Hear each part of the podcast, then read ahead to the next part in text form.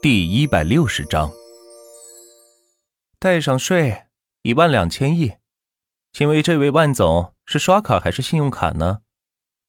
拍卖女郎轻视的说道：“这可是一万多亿，即使是自己集团拿出来，也要经过董事长的层层审批，才有可能拿到手。而这个看起来二十出头的年轻人，怎么可能随时就能拿出这么多钱呢？就等着他出丑了。”今天这个拍卖会可是被他搞砸了，所有人员没有拍到一件物品，全被留守这小子给举牌抢掉了。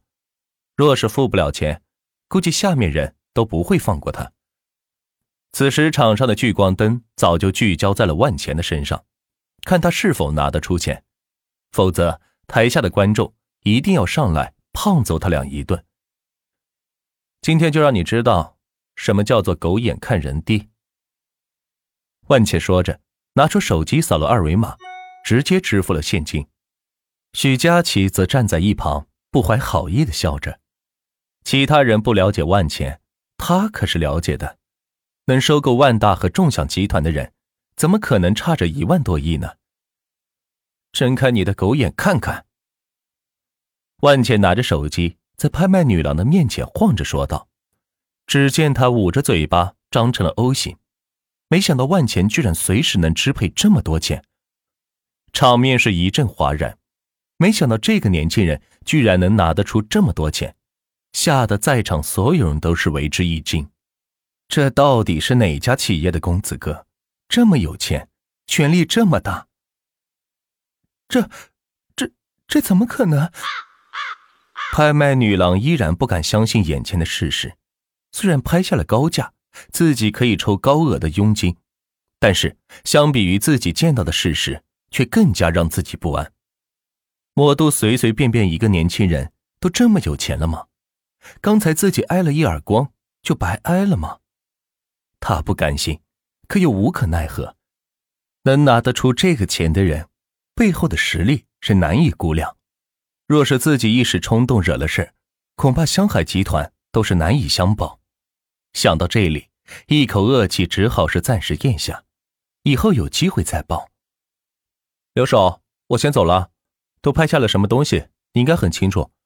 你留下来跟他们做交接，晚上给我一个清单就行。说完，万浅在众多人羡慕的眼神中是走出了厂房，还有不少人想要跟踪万浅，看看这到底是一位何方人物。好自为之啊。许佳琪见状，也轻声对拍卖女郎柳青说道，然后快步走出了厂房。他不想让更多人认出他来，看来是不想跟柳青扯上太多的关系。柳青是欲哭无泪，本想借此机会探一探魔都的底儿，并且卖给合作伙伴一个好处，结果却被万钱搅了局。偏偏这个局万钱还能吃下，这就更难受了。没办法，人家钱一分不少的付了，能拍多少那是人家的实力，只好照单全部给刘守算清。刘守也多了个心眼，他见柳青似乎对万钱很不友善，于是故意在清点的时候多次表示没有记清，要求重新清点，倒是让柳青是费了不少的事，但也只能是这么忍着，一句话也不敢多说，谁让对方实力远在自己之上呢？不过回去后，他要禀报总部，让总部对魔都市场进行全新的评估，有必要的话，派下分公司负责人入驻魔都，好好打压一下这里人的气焰，也太嚣张了。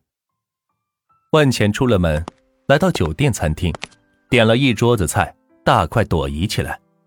刚刚拍下那么多东西，都有什么，自己是一概不知，但看看这次拍卖会来参加的人物。估计都是一些藏品珍品。哎，管他呢，到时候全部放家里，装点别墅算了。万钱自言自语道，然后继续低头吃菜。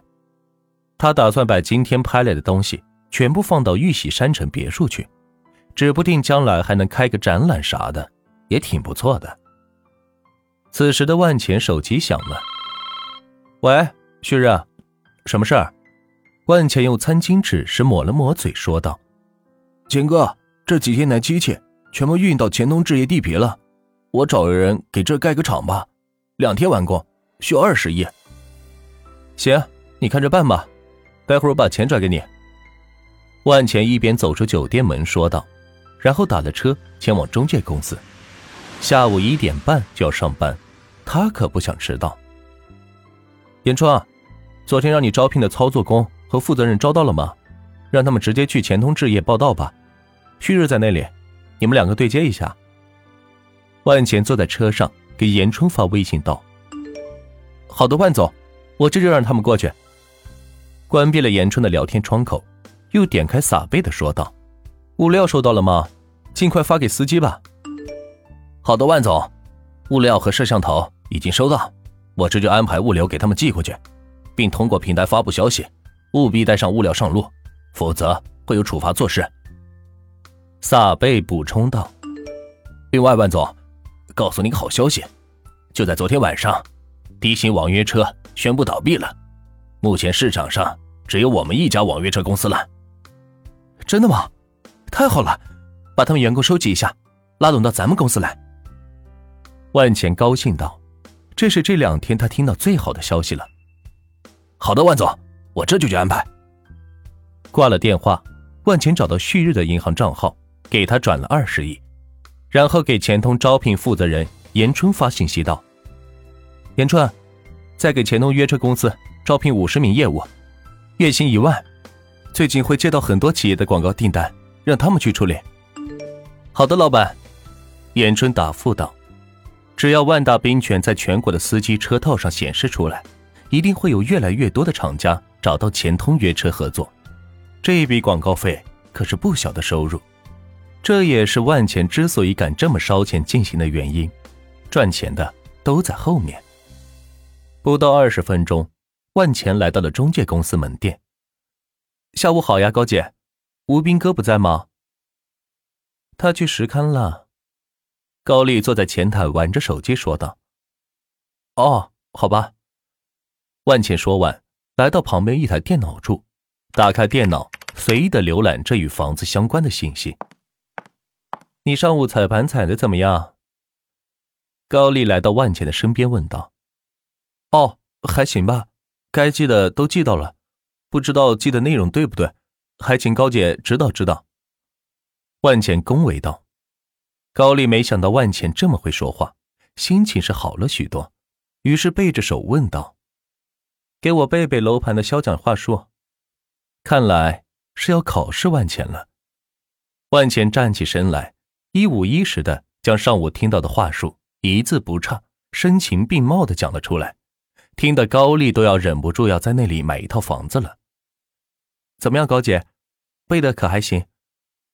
万钱看着高丽如痴如醉的表情，出声提示道：“嗯嗯嗯，算你脑袋灵光。这样，下午你去周围的老小区转转，看看能搜集到哪些信息。”高丽开始按二手房的交易流程，正规的教育万钱。高姐。具体是搜集哪些信息啊？能不能详细些？其实这个事情是对于新人的一个考核，一般是不会说的太详细，就看新人能够挖掘出哪些信息，看他有没有做这一行的一个潜力。不过看在万钱嘴甜的份上，就提前跟他说了吧。嗯，比如小区有多少栋楼，什么户型，有没有车位，物业费多少，自己成交价多少。周围有没有学校？有没有医院？高丽将考试的细节全部给万钱说了一遍。万钱一边听着，一边觉得头大。没想到一个二手房交易要记忆这么多信息，况且这还是一个小区的情况。